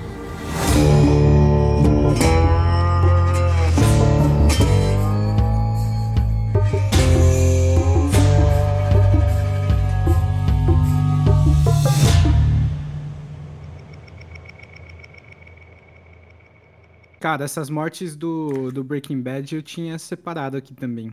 Essa do Walter White, ela é bem marcante porque é o que, é o que fecha a série. Então, a morte dele é literalmente a última cena da, do, do Breaking Bad. Ele tá, até pra contextualizar quem não lembra muito dessa, desse episódio, é quando ele faz aquela emboscada na, naquela fazenda ali, naquela, naquele sítio do, do, do bando do Jack, que é que é o cara que tava escravizando o Jesse pra produzir metanfetamina naquela época, né? Então ele prepara uma emboscada com uma metralhadora no porta-malas do carro. Então aquela cena antes ali dele conseguir apertar o botão é muito tensa, porque ele perde a chave, aí ele não consegue pegar, e aí ficam naquela troca ali. E você sabe o que vai acontecer, porque você viu ele preparando todo o mecanismo de que tem uma metralhadora no porta-malas, mas você fica tenso porque você não sabe se ele vai conseguir, né? Então, quando ele consegue, ele, ele finge uma briga com o Jesse, pra meio que salvá-lo, né? E aperta o botão. Aí começa uma metralhadora a atirar em todo mundo e mata quase todo o bando do Jack naquela cena. O carro que é o Eu Camino, inclusive, que tem um filme agora, né? E eu queria fazer um adendo na morte do Walter, que é a suposta morte do Walter White. Não é certeza que ele tenha morrido. Ah, não, mas aí são teorias, pô. Teoria, teoria. Então, mas, aí- mas aí voltando pra cena, né? Nessa cena, depois que ele aperta o botão, nem todo mundo morre, assim. Ficam três pessoas, na verdade, quatro pessoas vivas. O Jack, que é o, o chefe do bando, o sobrinho dele, que é o Todd, é, o Jesse e o Walter. O Jesse. Cara, fica muito puto e enforca o Todd, que é o sobrinho do cara. Porque, cara, o cara passou vários meses lá acorrentado e produzindo metanfetamina, dormindo num buraco. E, cara, ele, ele assassina o cara, assim, a sangue frio com, com a própria corrente na qual ele era. Ele tava preso. Então é muito marcante, porque é meio que a libertação dele. É, ele se solta, foge de carro. E aí, depois de tudo isso, mostra o, o Walter do lado de fora com o mecanismo ainda se mexendo. É, e ele e mostra. E aí eles dão um close no estômago do Walter e mostra só nessa hora que ele tinha tomado alguns tiros. Depois disso, ele vai pro laboratório e ele morre dentro do, labo- do labo- do laboratório. Supostamente. A suposta morte do Paulão aí, porque ele cai de olhos abertos e tudo mais, mas, cara, E a polícia chega logo em seguida. e a polícia chega logo em seguida, então se ele não morreu ali, a polícia provavelmente o matou, né? Então ele Salvou morreu ele, sim. que é isso, bicho. A outra morte que é muito, muito icônica é, no Breaking Bad é a morte do Hank, no, num episódio que se chama Ozymandias. Então, ele é o 14º episódio da última temporada do Breaking Bad. Então, ele é o antepenúltimo episódio. É, aí, uma coisa, curiosidade que eu trouxe aqui. Ozymandias é o nome de um poema do P.B. é, Ah, que é um poema que fala sobre o colapso é, que vem seguido, que vem logo em seguida da grandeza, né? Então, esse poema no, nos trailers da série, né, dos últimos episódios, ele foi inteiramente recitado pelo ator que interpreta o, o Walter White, o Bryan Cranston. Então, depois dá pra, dá pra procurar um pouco mais sobre, sobre dá pra procurar esse trailer ali, os trailers que, que formam essa preparação pro, pro final da série, né? Esse episódio ele começa com um flashback de uma história da, da de uma conversa do Walter com a com a Skylar, que é a, a mulher dele, né, a esposa dele.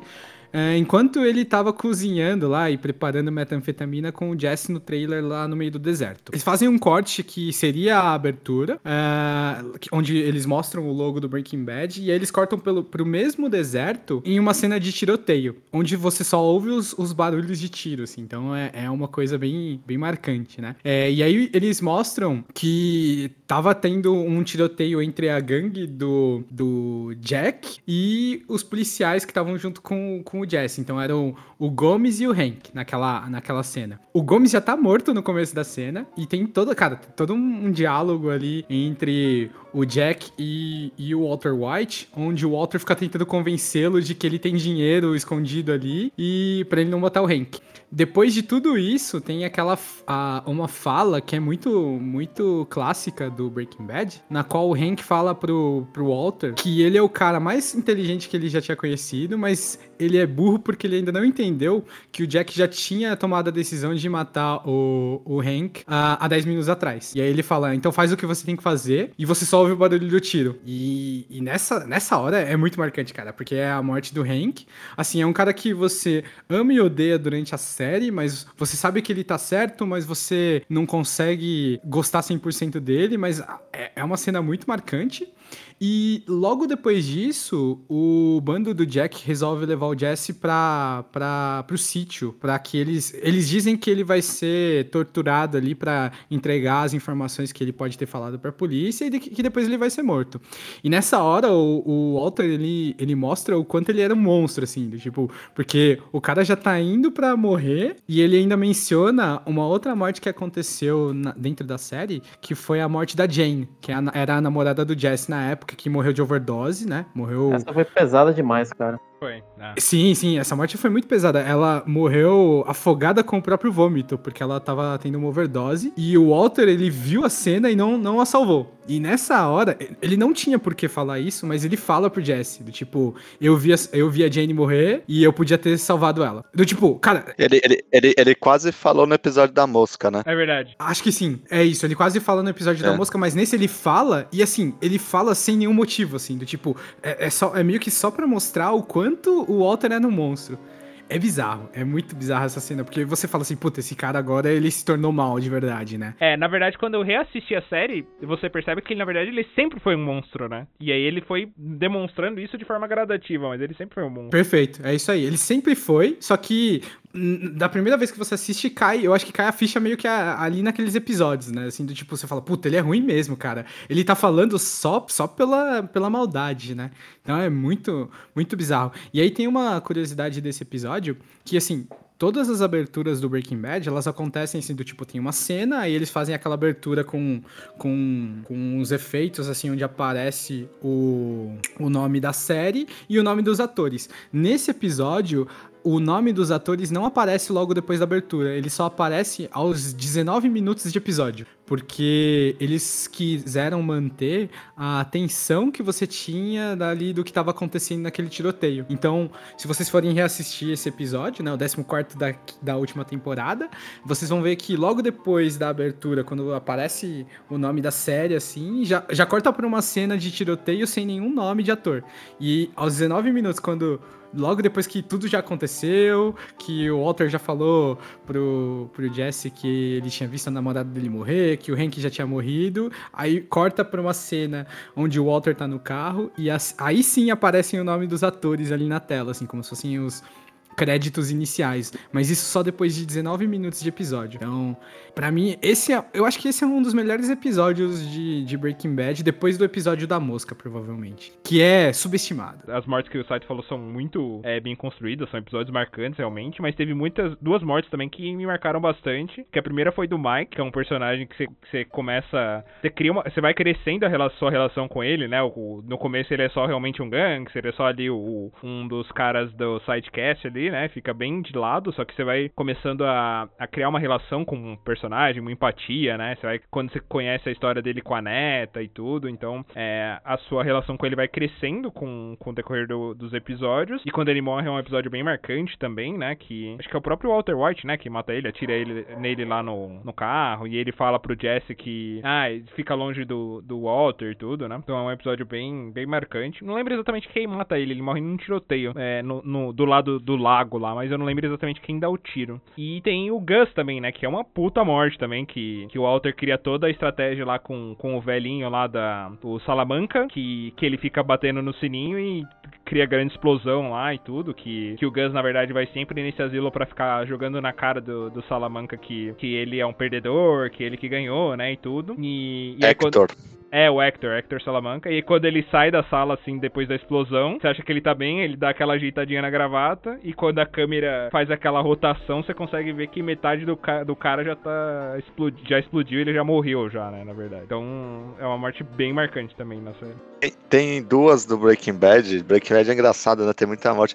Tem uma que é de um, de um personagem bem. Assim, ele tem relevância pra história, mas é uma morte extremamente inesperada, do jeito que acontece. Não sei se você lembra do Ted, que ele sai correndo dentro da casa dele, ele tropeça no tapete, ele bate a cabeça e morre. Não sei se vocês. Aham. vocês- tipo, do nada, né? E, e- e é engraçado do jeito, né? Porque o Saul Goodman ele fala, pô, falei que eu mandei meu, minha melhor equipe, olha o que aconteceu, né? E tal, não sei o quê. E, e aí uma provocação pra vocês. É, a, a morte do Walter White, mas não a, a, a mor- morte no último episódio, é quando ele morre pra virar o Heisenberg, sabe? Eu acho que tem essa transição de personagem sim. É, é, Eu acho que ele nunca foi. Sim, ele tem esse potencial pra ser esse cara super frio e tal, mas, por exemplo, ele tinha sentimento com, com o Jesse, né? Ele foi buscar o Jesse lá no meio de um, de um. Tipo, como se fosse uma cracolândia, assim, né? Ele se arriscou, entrou lá, ele tinha preocupação com a família, né? Ele nunca. o- o-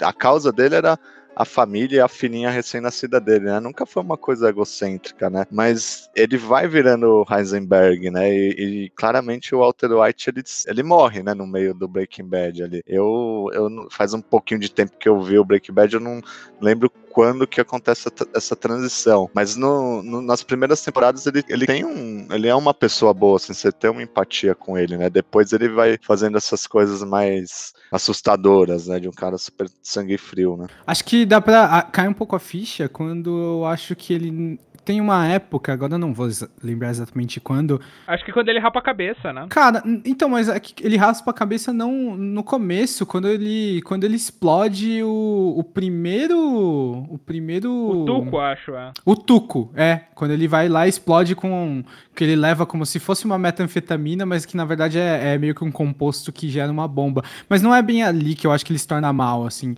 Ali é quando ele começa a ficar mal, porque eu acho que é, é muito próximo daquela cena onde ele ele bota fogo é, no carro daquele cara que é um puta babaca, que é um cara que chega com, com um carro de Pô, luxo, no posto, né? no posto de gasolina, que ele, cara, meio que você começa a ver que ele tá começando a ficar mal ali, porque ele bota fogo assim do tipo, tudo bem, o cara é um puta babaca, mas assim, do tipo, o Walter de alguns episódios antes não, não teria feito aquilo, né?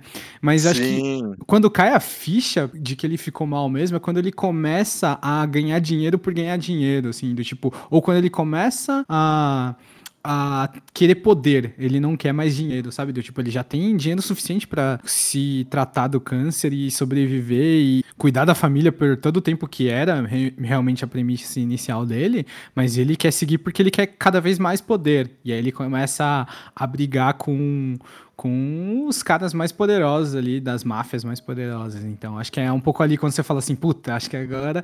Mas é uma construção, né? É, é sempre uma rampa, assim, do tipo, ele começa um cara bom e ele vai se tornando mal. Que é meio que o nome, né? Breaking Bad, assim. É meio que o cara tá se tornando mal. E, e, e, esse cara do poço, você tem razão. Tem uma cena, sei lá, se é em outro episódio antes, que esse cara rouba a vaga dele no estacionamento e não faz nada. É isso, é isso aí. Ele deixa passar, tá de boa, tal, arruma outra vaga, não sei o quê. Mas aí nesse episódio ele vai lá e explode o carro do cara, né? É porque o tio Ben não falou para ele que com grandes poderes vem grandes responsabilidades.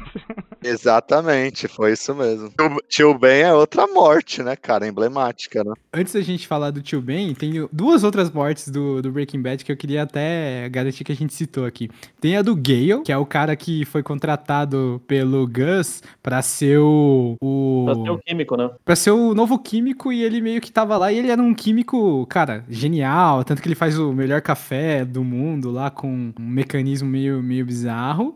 E aí o Jesse mata esse cara e depois a gente descobre que o Gus tinha contratado ele para substituir o Walter, para o Walter ser não ser mais indispensável. Então ele coloca um cara genial para aprender com, com o cara que era o melhor fazedor de, de metanfetamina. E esse é um breaking point pro, pro Jesse também, né? Ah, sim, sim, sim. Pro Jesse tomar a decisão de matar ele, ele tem que é, ele mergulha depois numa escuridão assim que é difícil sair depois. Sim, mas eu tenho eu tenho a minha. Não sei se é uma teoria que eu já vi em algum lugar ou se eu tirei da minha cabeça, mas assim, eu, eu vejo que o, o, para mim o Jesse é o único cara bom, assim, da, no, no todo, assim. Quando você parar pra pensar assim. Bom e bobo, né? Ele é meio, meio bobão, mas assim, parece que ele é o único cara que tem um, um No fundo, ele é bom, sabe? E isso que é muito maravilhoso. Todos os personagens ali têm alguma intenção ruim, algum cara que é meio ruim. Pode ser que eu esteja esquecendo de algum personagem, tá? Ah, o filho, o filho do Walter também é bom, né? Não, não tem nenhuma maldade, assim. Ah, mas é diferente, né? Ele, ele não tá necessariamente no, no meio do ciclo, né? Ah, a Skyler também não, mas ela tem uma malícia, a Skyler. É, é verdade, é verdade. O, o filho dele, o filho o, o Junior também é, é, um, é um cara bom.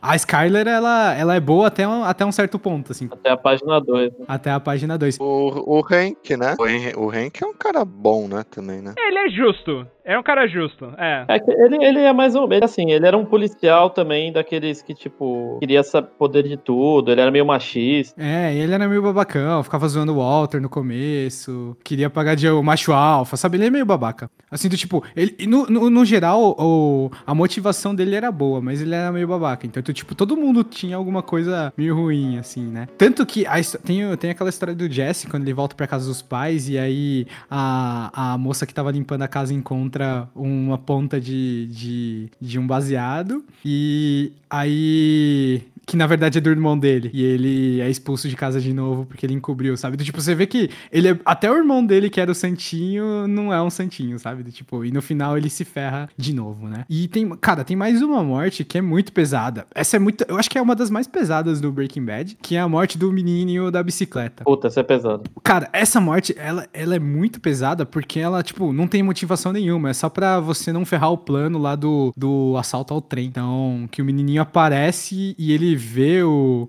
Ele encontra o Jesse, Walt e o Todd, que é um, um o sobrinho lá do. do como é o nome dele? Do Jack, do, do Uncle Jack, né? Assim, do tipo, ele mata o molequinho a sangue frio só pra não, não acabar com a operação. É muito bizarro essa cena. né? Ali você sabe que aquele cara lá, cara, ele é muito ruim, velho. Ele é muito ruim. Assim, é porque é, é, é muito a sangue frio, assim, do tipo, é só porque ele chegou lá e ele viu eles ali perto do trem. É muito bizarro essa cena. Mas essa é só uma, assim, ela é, é muito pequena se a gente for parar pra pensar, assim, em termos de participação, porque tanto que não dá nem pra saber o nome daquele personagem. Talvez até seja citado, mas aí eu não vou lembrar depois. Mas é muito pesada essa, cara. Tem, tem a morte também do a- das primeiras lá, né? Que é aquela que o que eles prendem o cara no porão e aí o cara não tá morto ainda porque foi- ele morreu no furgão, o colega dele tinha morrido e tal. E eles prendem o cara no porão e ficam decidindo quem tem que matar, né? Entre o Walter e o Jesse. E aí quando eles decidem tudo, o cara acaba morrendo sozinho, se eu não me engano. E, e o Jesse derrete ele na banheira. A morte do Crazy Eight. O Crazy Eight é o, um cara que eles levam para o porão do Walter. O Walter, ele. Casa da Jess, na verdade. Ah, não, é verdade. É porão do Jesse, lá na, daquela casa dos- do, onde ele, ele vive lá. E, ele fica preso. E aí eles ficam discutindo quem vai matar o Crazy Eight, que era um, um, um traficante bem pequeno ali, bem meio que irrelevante. Ele era, ele era, na verdade, ele era, ele era um cara infiltrado da polícia. Ele, ele era um traficante infiltrado, ele era contato do Hank, que até o Hank tem uma foto dele e ele fala: Ah, mataram o cara que era meu infiltrado na, na polícia. Informante, era informante. Ele era informante. Que, que o primeiro, quando o Walter conhece o Jess Pinkman, que ele vê ele descendo da janela, tinha sido o Crazy Eight que informou que o primo dele era traficante. Né? Pode crer. É, é isso mesmo. E aí, e aí essa cena, é, essa cena eu acho que tem uma falha, assim, porque a, a cena onde o Walter mata o Crazy Eight é quando ele vai ele vai jogar o, o, pra, o prato no lixo. E aí, e aí meio que é, é meio que uma cena que é feita só pra ele perceber que o Crazy Eight ia tentar matá-lo, né? Assim, do tipo que ele joga o prato no lixo, aí ele para, pega, pega o prato, tenta montar e aí ele vê que tá faltando uma peça pontuda assim. Aí ele começa a, a falar: "Não, não pode ser", porque o Crazy Eight tinha quebrado um prato e ficou com uns pedaços de É, pra tentar, pra tentar matar, né? Pra te- tentar matar o, o- o Walter. Só que essa cena é meio que, tipo, ele pensa isso do nada, assim. Eu acho que se tivesse um quebra-cabeça na parede, que ele olhasse assim e falasse, não, peraí, deixa eu ver, assim. Meio que daria um sentido, porque ele meio que pensa do nada, assim. Ele já jogou fora, aí ele fala, não, deixa eu ver aqui o prato no lixo. Sabe, eu acho que é meio uma forçada de barra do roteiro. Roteiríssimo, né? É foda. Só pra, pra ele perceber que o cara tinha pego um pedaço. E aí ele morre enforcado no porão. E aí depois tem a- toda aquela cena lá ridícula do Jesse colocando ele na banheira. Aí a banheira derrete, cai no meio da casa. É bizarro isso aí. Nossa, é muito, é muito caos essa porra. Eu, eu, eu, eu sempre traço, eu já falei com vocês, né, fora do podcast, mas eu sempre traço o paralelo de dessa briga de gato e rato, né, de investigação e tal, do Breaking Bad com Death Note, né, de que tem essa coisa de um admirar o outro, né, que nem o Hank falou, você é o cara mais inteligente que eu conheço, mas você deixa suas falhas, né, me lembra muito a relação do Light com com o L, né? Porque o L ele sempre fala: você é muito inteligente, mas eu ainda suspeito de você. Você- você- você- ele nunca conseguiu ser descartado da lista de suspeito do L, né? Por isso que ele. É o, é o Among Us dos animes, né? É, e, e, e, a, e a cena, acho que as, as duas mortes, né? Primeiro a do L, que é um plano genial, né? Do, do, do, do Kira, né? Do Light, para que ele, ele até, até o, ele morreu sem saber, né? O verdadeiro nome do L. É uma coisa que ele sempre queria saber, ele não conseguiu fazer isso. E tem essa coisa que o Saito falou, você não sabe se você torce para um, se você torce para outro, né? Quem que tá certo, quem, quem que tá errado, as, as motivações são diferentes, enfim. Mas é uma morte super marcante, o jeito que ele planeja, né? É, tem toda aquela coisa dele devolver o caderno pro Ryu, que ele apagar as memórias dele, depois ele resgatar o caderno, ele criar a regra que não existe. Aí o L descobre que ele cria uma, né? Tem uma suspeita de ter criado. Aí ele cai a ficha dele que o Shinigami, ele mata, né, do- dois, dois coelhos com uma cajadada, né, vamos colocar assim. Ele faz o Shinigami matar o L pra salvar a Misa. Isso ele mata o Shinigami que não gostava dele, mata o L. E, e, e vendo esse episódio também do Death Note, a gente fica meio sem entender, né? Tipo, será que o L morreu mesmo? Aí depois cai a ficha. E a própria morte do, do Light, né? Assim, que, que quando. Eu esqueci o nome do, do personagem, acho que é Nir, alguma coisa assim. É o Nier, né? Né? Explica onde errou, né? Porque na verdade não foi o Light que errou, né? Foi o Mikami, né? Acho que é Mikami o nome do rapaz que, ele, que seguia ele, né? O Mikami escreve ao mesmo tempo o nome do, de uma pessoa e aí encaixa o plano do Nir, ele consegue descobrir que o, que o Light é o Kira e, e o Kira ele é baleado, mas quem mata ele, aí é bem simbólico, né? Quem mata ele é o Ryuki, né? O Ryuki fala, Uhum. "Psh, eu, eu falei, né? Eu não, eu não tô do seu lado, né? Então tá na hora de te matar. Reza a lenda que ele vira um Shinigami, né? É, então, tem um final que deixa um pouco aberto, mas é, mas é muito bom. Uma puta- baitas mortes. A do, a do, do L foi muito mais ensurdecedora, eu acho, porque, tipo, ninguém conseguia descobrir o nome do cara. né? É Sim. muito bizarro. É aquela primeira metade da, do anime e a segunda metade entram os dois pra tentar capturar toda a inteligência que o L tinha, né? Então, são dois caras extremamente inteligentes, que é o Melo, que morre, né? Mas a morte dele não é marcante, é tão, tanto quanto a dos outros. E o Nir pra tentar só se equiparar ao, ao, ao- ao L. E no final dá certo. Mas foi por conta da morte do Melo, né? Que ele descobre também, Sim. né? Teve alguma coisa assim, né? É, a morte dele foi crucial, sim. Tem os Infiltrados, né? O filme Infiltrados, né? Acho que a morte do Leonardo de, do personagem do Leonardo DiCaprio é de cair o queixo, né? Aquela realmente é, é de explodir a cabeça, né? É uma, a- essa cena é totalmente inesperada, né? De todos, né? Do Jack Nicholson também, é uma puta morte que você não esperava que, que, que fosse Sim. acontecer. Esse filme é muito bom. Muito bom, muito bom, cara. Muito bem feito o filme. E a cena do- da, da morte, né, é clássica, né? Ele abre a porta do elevador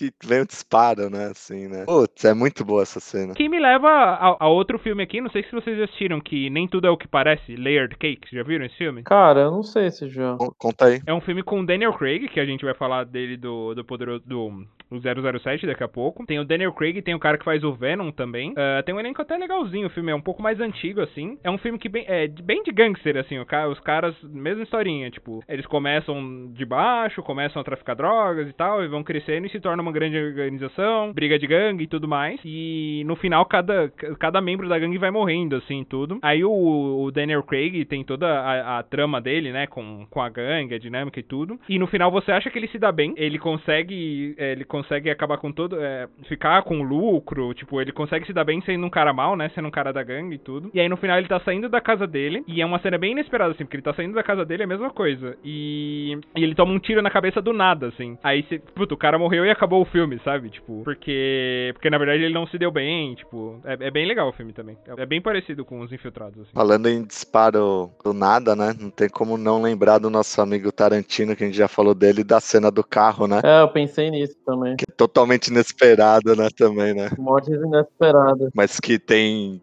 né? Que o Máximo comenta bastante dessa cena, né? No nosso episódio do Tarantino, que eles vão parar na casa do próprio Tarantino, né? pra limpar o carro, né? E, e também a, o, a morte do Stephen, né? No Django Livre, né? Acho que é bastante emblemática também, né? É, se começar a falar morte de Tarantino aqui, né, vai longe, cara. Tem muitas, cara. Que o Bill, né? Que o Bill que eu diga, né? Porra. Mas, é, vamos dar a indicação aqui, ouçam o, episódio de Tarantino que a gente fez, que foi muito legal. Outra, outra série que a gente começa a falar de Breaking Bad e vem um monte é Game of Thrones, né? Game of Thrones tem morte a dar com, com pau aí, né? Se for começar a lembrar, né? É, eu acho que Game of Thrones chega a exagerar um pouco nas mortes, cara. Você vai criando a relação com ele só cria, ele só faz você criar a relação com o personagem pra depois matar ele, sabe? Acho que ele apela um pouco assim. Mas tem muitas mortes marcantes. Acho que no primeiro tempor... na primeira temporada tem o, o nosso grande ator que faz o Boromir, né? Eu não, não lembro o nome dele agora, mas é o Sim, o Ned Stark, né? o Ned Stark, o Ned Stark. E você cria toda a relação, você torce pro cara e o cara é, morre decapitado logo no começo, né? Acabando com a família dele e tudo. É um dos grandes motos aí da história. E Tem o Game of Thrones também proporciona o contrário, Paulão. Tipo, de cara que você odeia morre. Tem o cara que, que morre lá no canil, que judiava de todo mundo. Tem o príncipe, né? Não, ele era o rei, né? O rei Joffrey, né? É, o rei, o rei, o rei. O Joffrey. Pau no cu do caralho. Exatamente. É, tem um que eu gostava, o irmão dele, né? Que acaba se matando. Que, nossa, é bem triste essa cena, né? Ele se, ele se joga lá do, do, em cima do prédio. Tem a morte da Cersei. Ah, tem, tem um motivo. Tem um motivo de qual eu parei ver essa série de merda, foi a morte do Oberyn. É, essa é uma das cenas mais pesadas, né? De Game of Thrones, né? Nossa, cara, eu fiquei muito bravo, cara. Porque já teve o casamento sangrento, né? Que já é um bagulho, né, sangrento. E- Escroto, né? É, escroto, cara. É, é, é- é muito, é muito baixa, né? Pô, Mas assim, beleza. E Exato. aí, aí, eu, aí eu falei, não, eu vou continuar vendo, porque até entendi e tal, beleza, uma briga. Só que, mano, a, Ober- a morte do Oberyn é totalmente desnecessária porque ele é um imbecil, né? E o jeito que foi, né? É muito, é muito escroto, velho. Eu falo assim, ah, não, ele não vai estourar a cabeça dele com a mão, velho. E aí ele estoura. Aí eu falei assim, ah, eu desisto. E- então, aí depois ele, ele morre, né? O Montanha, né? O Clegane, ele, ele, ele se mata matando o irmão dele, né? Sim, é sim. outra morte emblemática, né? Ele morre, morre pro Hound Dog, né? Isso, e, e o Hound Dog é um cara que você começa odiando, mas depois começa a torcer pra ele, né? Sim, cara. Ele é muito odiável, é um personagem odiável. Faz a, a menina lá, até esqueci a, A área a área de gato sapato, mano. Aí no final. acaba torcendo. É, os personagens que você torce no começo, no final você não torce tanto pra eles também, né? Tanto o, a Arya, eu não tô torcendo tanto pra ela no final ali. Eu acho que, sei lá, perdeu um pouco do, da essência durante. Mas ela mata no- o Night King, né? Sim, ela matou o, o Night King, mas sei lá, no, no final não tava torcendo tanto por ela. O próprio. é, como é que é o nome do, do moleque lá que casou com a dos dragão? Mas não? É, o Jon Snow. Também no final, cara, pra mim, tanto faz o que ele vai fazer da vida dele, sabe? Eu tava torcendo muito pra ele na época que ele tava com os selvagens, queria casar com a mina, com a ruiva lá e tudo. Mas depois você acaba. Deixa, perdendo um pouco a conexão com o personagem. A Sansa também, acho que. Acho, acho que você perde muito essa questão de. o- A conexão com esses personagens, e por isso que eles continuaram vivos, eu acho. acho que essa é a ideia do autor ali, né? É, a, a morte da Daenerys também, né? Que a última morte ali, a transformação dela, né? Ela acaba se tornando uma tirana. Tem a morte do Khal Drogo, né? No comecinho, que é o... Uhum. é- é- é- ali originou, né? A história do dragão, né? Que ele, ela ganhou os três ovos como presente de casamento, né? E Morte do Aquaman, né? ele mesmo, o próprio, também é emblemática. E ela cumpriu a, o, o que todos esperavam dela, né? Que ela se tornasse uma rainha louca como o pai dela. Sim, sim. E, e, cara, assim, só um parênteses também. É, o último episódio, acho que é o último episódio de Game of Thrones, ele tem um clima muito perturbador. Ele não é um episódio legal de assistir. Eu acho que eles mandaram bem na produção. É uma série bem produzida, né, como um todo. Muito bem produzida. É muito bem. E, e na última, é um clima que, sei lá, tipo, quando eu tava assistindo, eu tava com a cabeça assim, putz, aconteceu tudo o que tinha acontecido, a Cersei morreu, a Daenerys tá, a Daenerys tá no, no, no trono, só que eu não tô confortável vendo esse episódio, sabe? Tá, tá estranho o clima, né? E aí tem aquele discurso dela pro exército, com o dragão gritando do lado dela, com aquela baita bandeirona preta do lado dela. Você vê que tem alguma coisa errada ali, né? É, deixa muito desconfortável esse último episódio. É, eu diria isso das duas últimas temporadas, que eu não curti. Eu me senti muito desconfortável assistindo as duas últimas temporadas, cara. Sim. E até hoje eu não entendi por que, que o Rei da Noite, né, o Night King, se expôs tanto ali, cara. Roteiro. Roteiro, é verdade. Outra, outra série, eu não lembro se ele morreu ou não, mas é, fez parte da minha adolescência, que é Two and a Half Men, é o Charles Sheen, né? Ele simplesmente, acho que ele vai viajar, né? Ele só vai embora, né? Ele vai embora. Não, ele, mo ele morre, ele morre, pô. Não sei se ele morre. Não, mas ele morre. Ah, ele morre. Tem, tem, o, tem o enterro. E tem o enterro, é, aí assume o Ashton Kutcher, né? Essa morte também é emblemática, né? É, ele morre porque, porque ele, na verdade, ele tava louco, né, na época, se drogado pra caralho. Toma mal, é. Posso falar o- o- outra morte, pra mim, surpreendente? Do How I Met Your Mother. Ah, o pai do Marshall? Não, não, não. Na a Mother mesmo. A, a- a- a mãe deles morre, é. A Mother, Ah, pô. tá. eu não achava que fosse desse jeito. Realmente, aquele episódio, aqueles dois últimos me deixaram meio surpreendido, mas... Cara, eu, eu odiei o final dessa série. Eu não gostei que ele tenha, tivesse terminado com a Robin e, e que a mãe tivesse morrido e tudo. É, então, porque na verdade tudo, tudo efetivamente aponta que ele realmente amava a Robin, mas... Ele gostava dela, mas ele amou a, a mãe. É, e foi e voltou várias vezes. Nem conto quantas, afinal de contas. mas- É, então. Não, eu achei o final zoado. Cara, eu, eu gostei, mas sei lá, que a série em si, How I Met Your Mother, ela significou muito pra mim, assim, é o sitcom que mais me passou mensagens e moral. Acho que eu falei da morte do Marshall, que ela foi uma morte que marcou muito, assim, tipo, é, foi uma parada que eu lembrei muito do meu avô, assim, a forma como, como lidar com a morte, era próximo ainda, então foi toda uma questão de, cara, cara, então acho que é assim que eu, a gente lida com o luto, sabe? Então foi uma morte muito,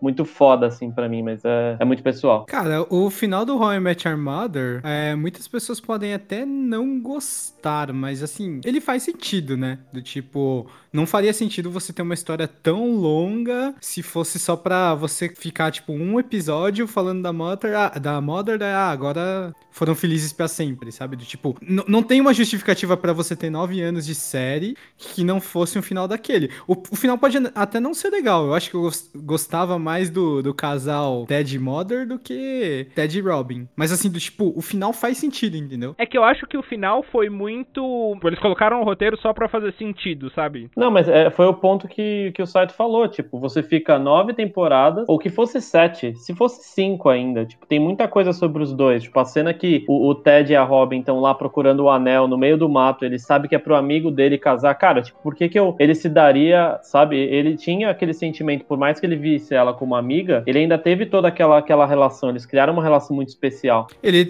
até que no final ele vai, no final do casamento lá, ele vai se mudar pra Chicago porque ele não vai conseguir ver os dois juntos, né? Foi muito, foi muito conveniente, é essa palavra. Mas eu acho que mesmo assim, a história é sobre a Mother, não é sobre a Robin. Porque assim, é a mesma coisa que você pega, por exemplo, Tubarões, Jaws, do Steven Spielberg. Cara, você não vê o tubarão por mais de dois minutos durante o filme inteiro. Acho que menos até. O tubarão aparece bem pouco no filme, porque eles não tinham budget pra fazer um tubarão. É, não tinham grana pra fazer um tubarão, efetivamente. E era o filme que o Spielberg quis fazer. Mas o filme inteiro é sobre o suspense do tubarão. E, e e o personagem central do filme é o tubarão, mesmo sem ele aparecer. Então eu acho que uh, pra How I Met Your Mother é a mesma coisa. O personagem central ali, mesmo sem nunca aparecer, é a mãe, entendeu? Criada como? Pela solidão do Ted, pela relação que ele constrói com os amigos e tudo. De qualquer forma, eu, é, eu adorei a série inteira. Os dois últimos episódios eu acho que foi muito conveniente em questão de roteiro pra você falar, não, ela morreu do nada e agora é a Robin, sabe? Tipo, só pra ele acabar com a Robin. Pra mim, eu não gostaria que ele acabasse com a Robin. Eu gostaria que ele tivesse superado a Robin e continuasse com a mãe, sabe? Não, concordo, cara, mas o ponto é que são nove anos, bicho. E, e assim, dá pra ver, assim, se a gente for parar pra pensar, talvez o, a ideia inicial não fossem fazer nove anos. Isso eu não sei, nunca cheguei a pesquisar a fundo, tá? É, mas aquela cena do final lá, quando os filhos falam pra ele: Ah, não, você contou essa história só pra falar que você vai. Você gosta da tia Robin. Assim, do tipo, aquela cena foi gravada no mesmo ano em que eles começaram a gravar, porque todas as cenas com os filhos são muito antigas. Então, do tipo, isso não foi uma virada de roteiro. Muito provavelmente estava previsto desde o começo. O que pode ter mudado é a duração da série. Assim, do tipo, talvez ela não estivesse prevista pra durar nove anos, mas foi fazendo sucesso e foi se estendendo. Isso eu não, não posso dizer com certeza, sabe? Mas o final não foi uma virada de roteiro que eles fizeram no final. Tava previsto, porque foi gravado no começo, entendeu? Mesmo assim, eu acho que eles já, de- eles já deviam ter gravado, tipo, uns cinco finais diferentes, sabe? Mesmo se eles gravaram tudo de uma vez no começo, não sei se foi isso mesmo. Foi, foi, foi, porque, porque os filhos, eles tinham que ter a mesma idade. Tanto que Ah, uma, tá. das, uma das coisas que durante a série é uma crítica é que ele interage muito pouco com os filhos. Porque Uhum. eles gravaram poucas cenas, entendeu? Do tipo, eles deveriam ter gravado naquela época umas cenas do, do filho perguntando, da filha perguntando alguma coisa pra ele. Ah, não, mas e aí, o que aconteceu? E isso não, não rola nunca, sabe? Então, tipo, ele tem uma cena no começo, aí ele meio que continua falando e os filhos não falam nada, e no final tem essa cena. Então, o final pra mim tava previsto, mas talvez a duração não fosse a, a, a que eles tinham previsto no início, sabe? Mas eles deviam ter diversos finais gravados. Se eles gravaram tudo no começo, eles já devem ter gravado div- diversos finais pra escolher o final quando com o decorrer da série, né? E, e eu acho que pra mim o final foi muito conveniente, não fez tanto sentido, não. Mas é opinião pessoal, né?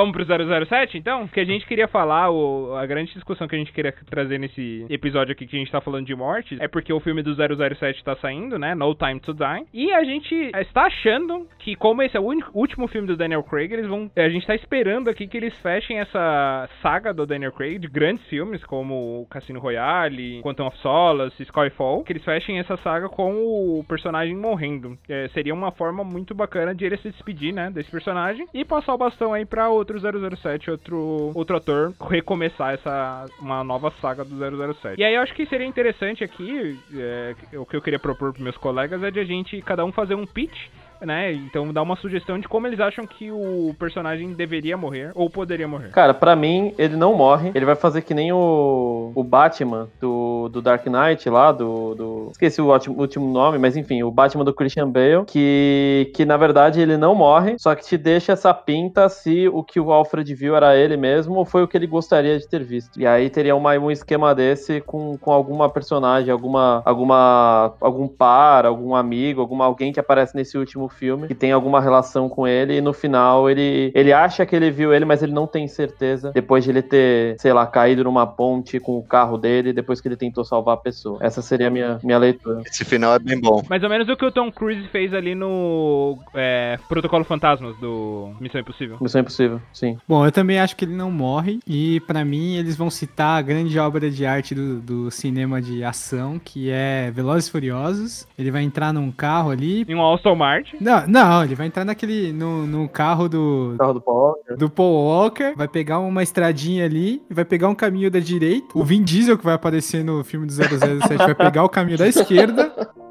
It's been a long day without you, my friend. And I'll tell you all about it when I see you again. We've come a long way from where we began.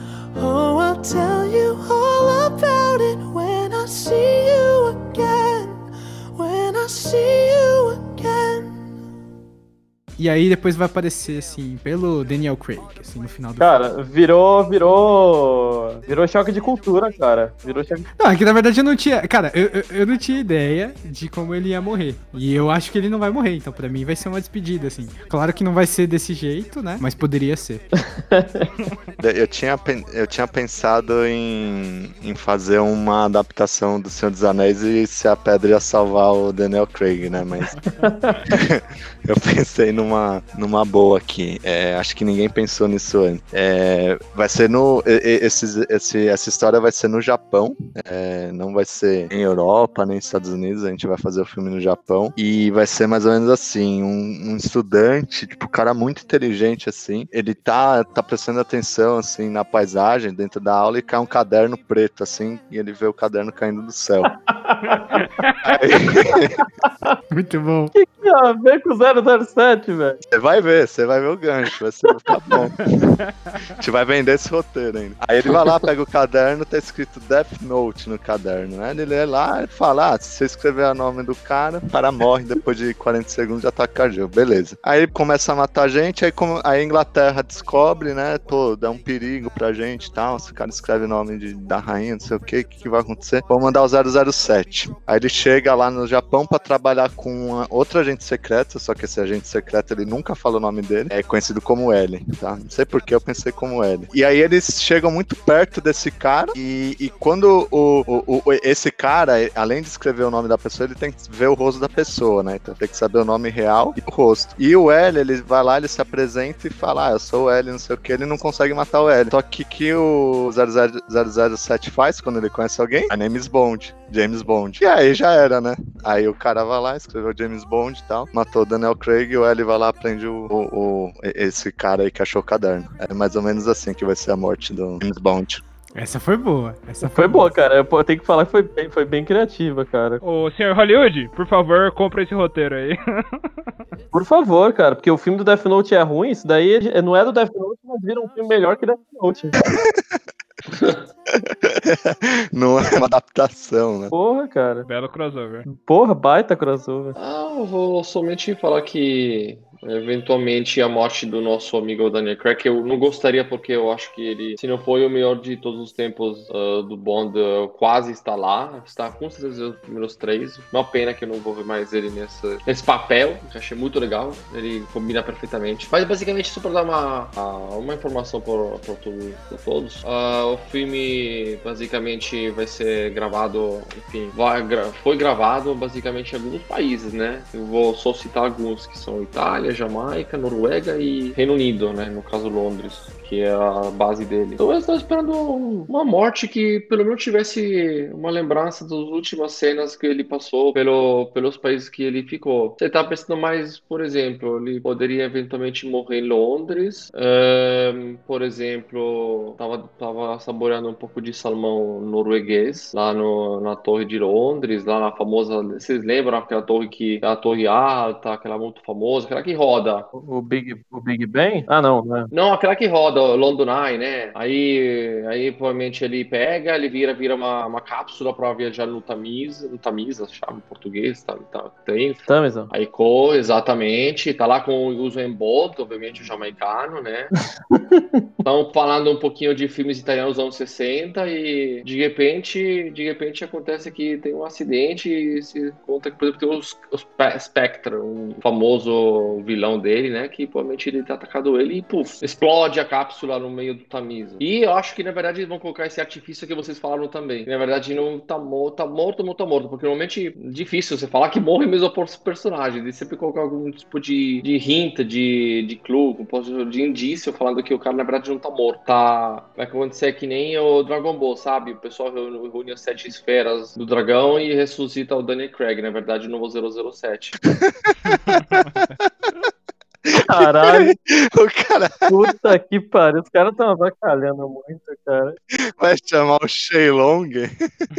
Nossa senhora, cara. E o Sharon apareceu, vai dar de volta ao 007, tudo, todo mundo viveu, viveu feliz e contente. É o que dizem, né? O amanhã não- nunca morre, nem o 007. Exato. É, eu acho que a saída aqui do, do nosso grande James Bond do Daniel Craig, concordo com o Márcio, ele foi o melhor James Bond, assim, eu acho, de todos. Pra mim, ele é o melhor, não tem discussão. Tem os melhores filmes, inclusive, de, do 007. Pra mim, acho que a forma que da morte dele ele deveria ser. Ele, ele vai lá, consegue ir contra toda a, a facção terrorista tal, consegue derrotar todos os vilões. Vai chegar no final, ele vai lá na, na dentro da MI6, MI6, né? MI6, e vai falar lá com, com o chefe dele lá tal. Aí vai sair com toda a condecoração, todo mundo comemorando. Ah, o James Bond conseguiu salvar o mundo e tudo. E aí, quando ele estiver saindo do, do prédio em direção ao Aston Martin dele, o clássico, né? Que vai estar lá na frente da porta, é, vai acontecer igual ao outro filme dele que eu citei aqui, que é o Layered Cake, que é. que o nome em português é Nem Tudo É o que Parece. E ele vai tomar um tiro na cabeça e, e vai começar a subir os créditos. E a música que vai tocar quando começar a subir os créditos é exatamente essa aqui.